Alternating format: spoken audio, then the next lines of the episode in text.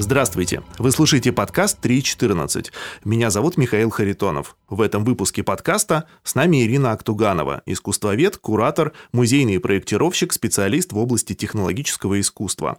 Ирина – одна из первых в России объединила ученых и художников, создав первый в России Science Art музей. Ирина, здравствуйте. А, здравствуйте. В этом подкасте мы рассматриваем различные проекты на стыке культуры э, и науки. И вот конкретно в разговоре с вами э, хотели бы разобраться, как происходит взаимодействие науки и искусства. А, например, э, в проектах Art and Science и в каких-то еще других. Для наших слушателей, которые понимают, что осознанно интересуются да, вот стыком науки и культуры, наверняка этот проект «Открытая база данных», проект проект Европейского университета в Санкт-Петербурге и Техноарт-центра, а, наверняка этот проект будет очень интересен. А, это он заявлен как ресурс для сбора, сохранения и анализа информации, посвященный междисциплинарным экспериментам на стыке науки, искусства и технологий в России. А, расскажите поподробнее про этот проект. Что можно найти э, на этом ресурсе? Информацию, например, о каких-то выставках или о чем еще? Слушайте, ну с ресурсом же, понимаете, идея ресурса заключалась, э, собственно, в том, идея его создания заключалась в том, что э, нам как бы более или менее известна история э, технологического искусства и сайенс-арта за рубежом, поскольку вообще европейская цивилизация, она склонна постоянно рефлексировать э, по поводу любых практик, которые, текущих актуальных практик. У нас это не принято. Поэтому у нас бы, вся история она куда-то пропадает, вот в какую-то бездну падает, и каждый новое поколение открывает свой собственный, значит, изобретает велосипед. Поэтому мы решили, что э, нужно э, просто поднять вот какие-то исторические аналы и посмотреть вообще, как э, искусство, связанное с технологиями, оно в России развивалось, там, ну, скажем, с начала 20 века. То, что его не могло не быть нам было понятно, поскольку скажем, Советский Союз был все-таки технологической державой, вот. И поэтому рефлексия по поводу технологического развития у художников ну, неизбежно должна была присутствовать. Ну и, собственно, когда мы стали заново пересматривать различного рода э, практики, которые раньше художественными не считались, мы значит, убедились в том, что все-таки э, какое-то прототехнологическое искусство и какие-то элементы сайенс-арта, они сопровождали нас на протяжении всего 20 века. Вот, и в этом, как бы, собственно, была задача этой базы. То есть собрать вот такого рода прецеденты, выстроить их в некую хронологическую линию, описать их по возможности, и они, собственно, и должны были составить корпус вот этой самой базы, ну и в дальнейшем ее поддерживать уже по мере того, как э, практики в области Art and Science, технологического искусства, значит, будут реализовываться там, на разных площадках, в разных видах, вот сейчас в России. Вот. Но с, проблема с базой в том, что такого рода базы должны все-таки регулярно финансово поддерживаться, поэтому она была создана, и она Э, до сих пор существует на сервере Европейского университета, но она сейчас не развивается, поскольку нам не удалось найти э, в этом году денег на то, чтобы продолжать эту работу. Мы надеемся, что это когда-то будет, но, честно говоря, сейчас складывается впечатление, что есть вещи более актуальные для тех, кто финансирует такого рода проекты. А в целом эта база, она больше предназначена для исследователей, да, не просто любопытствующих? Ну почему? Она предназначена, нет, ну, естественно, для исследователей в первую очередь. Ну, собственно, а почему не для любопытствующих? У нее был сделан удобный интерфейс, который был в виде таймлайна, и, э, собственно, по этому таймлайну очень наглядному было видно, э, как э, менялись эти практики технологического искусства, кто в них участвовал. Ну, то есть это такой хороший популяризаторский ресурс для искусства, то есть такой художественный популяризаторский ресурс. Вы вот сказали про а, актуальные проекты, а как сейчас, вот к слову, а, обстоят дела вообще вот в настоящем году обстоят дела с поддержкой Science Art проектов? Слушай, ну Art and Science э, вошел в моду стремительно. Буквально там последние два-три года это, значит, популярность этого вида искусства нарастала. Сейчас она чрезвычайно, Art and Science популярен, и все хотят у себя Art and Science, и университеты, и технологические компании, и музеи, и выставочные залы. Значит, все хотят, чтобы у них в каком-то виде Art and Science присутствовал. Вот, поэтому э, поддержка есть, ну и, в общем, такие основные фонды, как, там, скажем, фонд президентский грант, он по-прежнему продолжает поддерживать проекты, в том числе и проекты, связанные с э, технологиями в области искусства. А вот про проект э, новой антропологии, у него есть э, какое-то продолжение, или, может быть, вы переключились э, на какой-то новый проект, которым сейчас занимаетесь? Нет, э, мы продолжаем заниматься колтушами. Новая антропология – это проект э, совместный Технарцентра и Института физиологии имени Павлова. Российской Академии Наук. Вот. И э, вот эта площадка в Колтушах, это база, как биостанция института, его вторая площадка, там по-прежнему занимаемся новой антропологией, вот начиная с 2018 года. Просто сейчас это уже такой разветвленный проект, у него есть там различные продолжения, в том числе мы делали в прошлом году такой тоже годовой цикл, который назывался «Биостанция лаборатории технологического искусства». Ну, фактически мы создали на базе Колчевского отдела института, мы создали э, биостанцию лаборатории технологического искусства. Это прям постоянно действующая площадка для как раз сотрудничества художников и ученых и для проведения там мастер-классов, стажировок. Вот за прошлый год у нас проехало Э, через нас э, порядка 10 различных художников из разных городов России, не только художников, кураторов, которые приезжали на стажировку в Колтуши, жили там где-то неделю-две, встречались с учеными, посещали лаборатории, там, задавали ученым свои вопросы, проводили эксперименты. То есть вот такого рода работа у нас идет. Вот. Плюс биостанция проводит мастер-классы, интенсивы для там, молодых э, художников, для студентов художественных вузов по освоению, что ли, различных практик таких, ну, чисто технических практик, art and science, то есть учат их э, быть практически, не теоретически, а практически быть художниками э, в области технологии. Вот. Ну и там масса всего. То есть на самом деле этот проект бурно развивается во, все, во множество направлений кино снимаем, мы еще занялись лабораторией научной кинематографии, которая в институте есть, и учим студентов работать с пленкой на базе этой лаборатории научной кинематографии. Вот. Ну, то есть Колтуш мы не оставляем. Расскажите, а что такое лаборатория научной кинематографии? Институт физиологии. Вот у него две площадки. Одна в городе Петербурге, вторая значит, в 7 километрах от Петербурга в поселке Колтуши. Вот. Основан институт был Павловым, нашим первым Нобелевским лауреатом. И э, в 25 году, когда был основан институт, прямо вот со дня основания э, Павлов организовал в институте лабораторию научной кинематографии.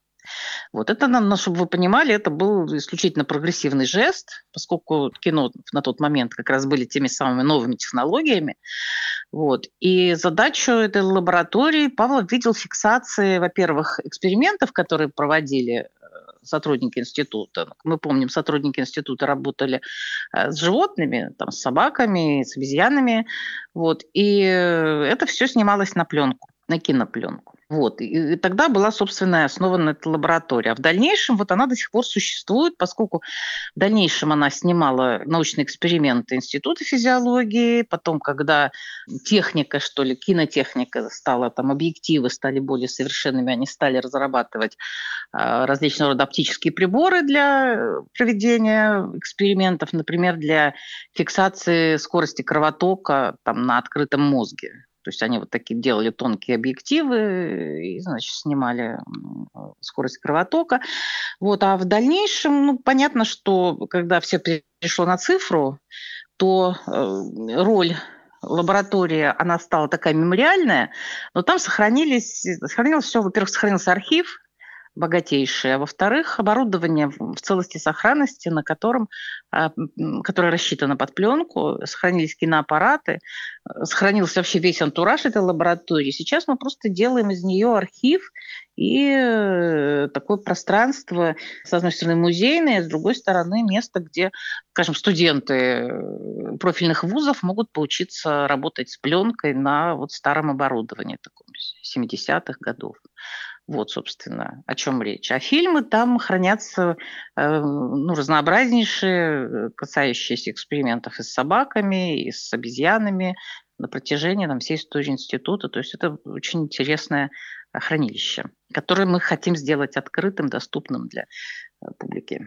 Вы говорите, что сейчас э, повышается популярность проектов в области Art and Science, и в то же время существует опасность э, выполнять эти проекты в недостаточном качестве, потому что э, существует еще популяризация науки, э, существует научная иллюстрация, и при этом проекты Art and Science, они э, очень сложные. Как вам кажется, нам удается поддерживать нужный уровень качества в этих проектах? Слушайте, ну, э, было все очень хорошо, э, бурно развивалось буквально там до недавнего времени. Сейчас, к сожалению, у нас проблема такая, что у нас уехали очень многие ведущие художники в этой области. Остались э, молодые люди, э, которые имеют очень мало опыта пока в сфере Art and Science, и им, в общем, фактически нужно начинать все сначала, с нуля. То есть сейчас, вот в данный конкретный сейчас момент, то искусство технологическое, которое делается у нас здесь, в России, сейчас оно очень сильно резко прям просело в качестве. Вот. Не знаю, как дальше все будет происходить. Но мне кажется, это хороший повод э, организовывать лаборатории э, с художниками и учеными. Вот, э, например, используя тот опыт, который вы наработали в проекте «Новая антропология». Ну, наверное, да. Хороший повод ну, собственно, мы все время кого-то учили. Ну, просто была, понимаете, в чем дело? Ты когда кого-то учишь, нельзя же учить, не может художника учить сапожник. То есть художника должен учить художник, который обладает большими компетенциями, чем ученик. И когда мы проводили вот эти обучающие интенсивы мастер-классы, их вели э, наши ведущие мастера в области технологического искусства и art and science. Сейчас это сделать невозможно. То есть, по большому счету, учить некому. А, поэтому здесь я вижу проблему. Да, это перекликается еще э, с некой затяжной такой проблемой в Новосибирске. Мы же э, постоянно хотим вот э, какой-то проект Art and Science сделать и упираемся в то же самое, что художников некому научить, и, а ученые тоже очень хотят, и тоже как будто бы их научить некому. И вот со всех сторон ищем какие-то пути к этому. А мы, вы, угу. может быть, поделитесь каким-то советом? Где взять тех, кто может научить, когда их нет? Я не знаю, пригласить. Найти, найти бюджет, пригласить, вызвать. Э, ну, собственно, как это делается? Приглашают мастеров. Там раньше, когда в России было вот это отставание по технологическому искусству Art and Science в начале 2000-х, 90-е, ну, собственно, выписывали э, художников из-за рубежа, таких звезд, которые Э, привозили свои работы, проводили мастер-классы, читали лекции, рассказывали о своем опыте. Ну, то же самое сделать. Ну, или э, ждать, когда появится собственный Art and Science Кулибины, да? А для тех, кто не хочет ждать и интересуется актуальными сейчас проектами в области Art and Science, э, что вы посоветуете, на кого стоит обратить внимание? Ну, как бы какая-то активность такая более-менее регулярная, но она такая достаточно молодежная, но все-таки регулярная, сохраняется в вузах, которые открыли у себя факультеты магистратуры, как правило, связанные с Art and Science. Вот, это Петербургское ИТМО, Институт точной механики и оптики бывший. Вот, это МИСИС в Москве, а, они тоже с прошлого года, у них появилась магистратура по технологическому искусству. А Томский э, университет, там есть тоже кафедра даже нет, факультет, есть магистратура э, дизайна там, и медиаискусства, то есть там тоже занимаются там, созданием э, технологических произведений технологического искусства. Вот. Ну, то есть э, они ведут регулярную выставочную деятельность, читают лекции. То есть если у кого-то есть возможность их посещать там каким-то образом, то там можно э, вполне себе э, иметь представление о том, что происходит. Вот. А так, мне кажется, что сейчас э, почти все выставочные площадки в той или иной форме пытаются привлекать художников, э, владеющих э, технологиями, которые применяются в Art and Science. То есть, может быть, это не в чистом виде Art and Science, но технологических художников становится даже не то чтобы больше, но просто многие художники используют технологии в создании произведений искусства.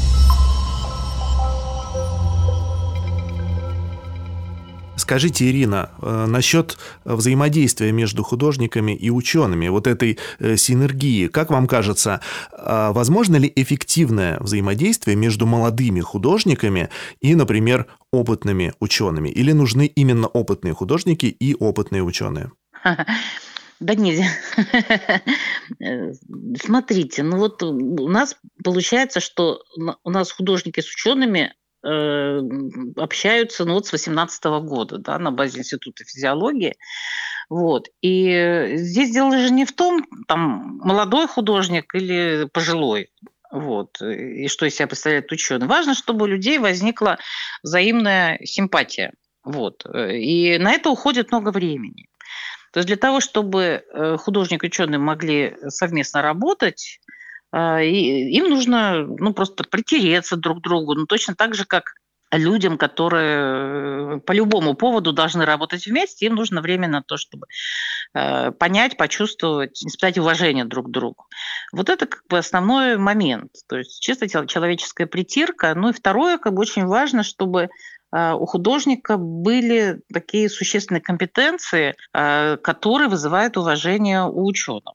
Вот, то есть, когда художник может поразить воображение ученого тем, что может подхватить его идею подхватить, понять, посмотреть на нее как из какого-то другого ракурса, вот, и предложить э, какие-то решения технологические, которые свидетельствуют вот о специфических компетенциях этого художника. Ну, то есть, когда, э, скажем, там Юрий Дидевич работает с Алексеем Хараузовым, Алексей Хараузов – это ученый, значит, заведующий лабораторией сенсорных систем приматов, вот, то они взаимно стороны, они дополняют друг друга. То есть у Храузова у него есть, он биолог, он работает с обезьянами, у него есть, значит, эти, собственно, методы и технологии научные, а у Дедевича, скажем, есть э, кроме того, что он художник, он еще и программист, и он обучает нейронные сети, и вот свой инструментарий они соединяют, и у них получается кибернетическая обезьяна.